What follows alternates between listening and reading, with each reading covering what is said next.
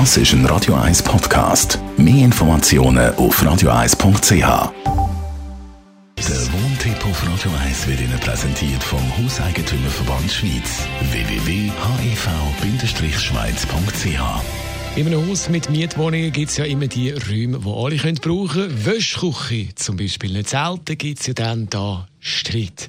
Thomas Oberle, Jurist vom Hauseigentümerverband Schweiz. Was muss man da wissen als Mieterin und Mieter bei der Wäschküche, aber auf der anderen Seite als Vermieterin und Vermieter? Also der Mieter muss sich ja bewusst sein, dass er nicht der Einzige ist, der die Wäschmaschinen und den Tumbler benutzt und den Trockenraum. Das heißt, er ist verpflichtet oder sie ist verpflichtet, wenn die äh, Sachen benutzt worden sind, das auch entsprechend zu reinigen. Für das ist nicht etwa der Hauswart von der Liegenschaft zuständig. Also immer gut reinigen, Zeit einplanen, dann wissen, dass man die Wäsche muss aus der Wäschmaschine rausnehmen, wenn der Wäschtag vorbei ist, dass man es natürlich so lange hängen kann, bis es trocken ist, aber dann auch rechtzeitig wieder muss besorgt sein, dass der nachfolgende wäschende Mieter da das kann benutzen auf der Vermieterseite ist es wichtig zu wissen, dass man muss garantieren dass alle Mieter einen gleichmäßigen Zugang äh, zu dieser Wäschmaschine haben. Also sicher auch jeder mal eine Chance hat, am Samstag zu waschen. Äh, darum macht es in der Regel meistens Sinn, wenn der Vermieter einen Wäschplan erstellt und da müssen sich die Mieter grundsätzlich halten, können allerdings untereinander selbstverständlich Abtauschungen vornehmen. In neuen Wohnungen, in neuen Häusern beobachten wir auch, dass es da noch so Veloräume gibt. Darf man dort dann wirklich nur das Velo abstellen? Ja, das ist grundsätzlich schon die Meinung. Also es ist kein Raum, wo man kann TÜV äh, oder Motorräder generell abstellen. Das müssen wir allenfalls dann mit dem Vermieter anschauen. Es gibt in vielen Tiefgaragen die Möglichkeit, das Motorfahrrad abzustellen.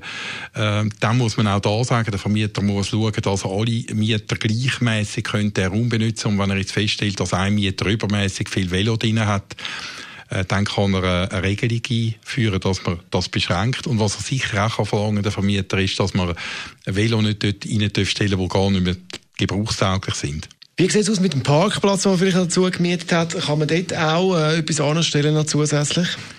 Das ist grundsätzlich möglich, immer unter der Voraussetzung, dass der Parkplatz groß genug ist und ich dann mit dem Auto immer noch im Rahmen von dem Parkfeld kann parkieren. Ich darf also andere äh, Fahrer, andere Mieter nicht behindern. Da kann man zum Beispiel das Velo versorgen. Was vielleicht beim Velo noch wichtig ist, wenn es keinen Fahrradraum hat und auch keinen Veloständer, dann sollte man mit dem Vermieter Kontakt aufnehmen und fragen, wo man das kann anstellen, will zu parkieren.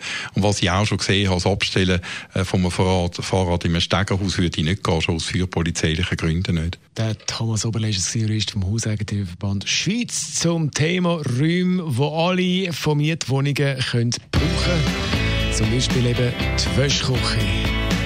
Weiterhin. Das ist ein Radio 1 Podcast. Mehr Informationen auf radio1.ch.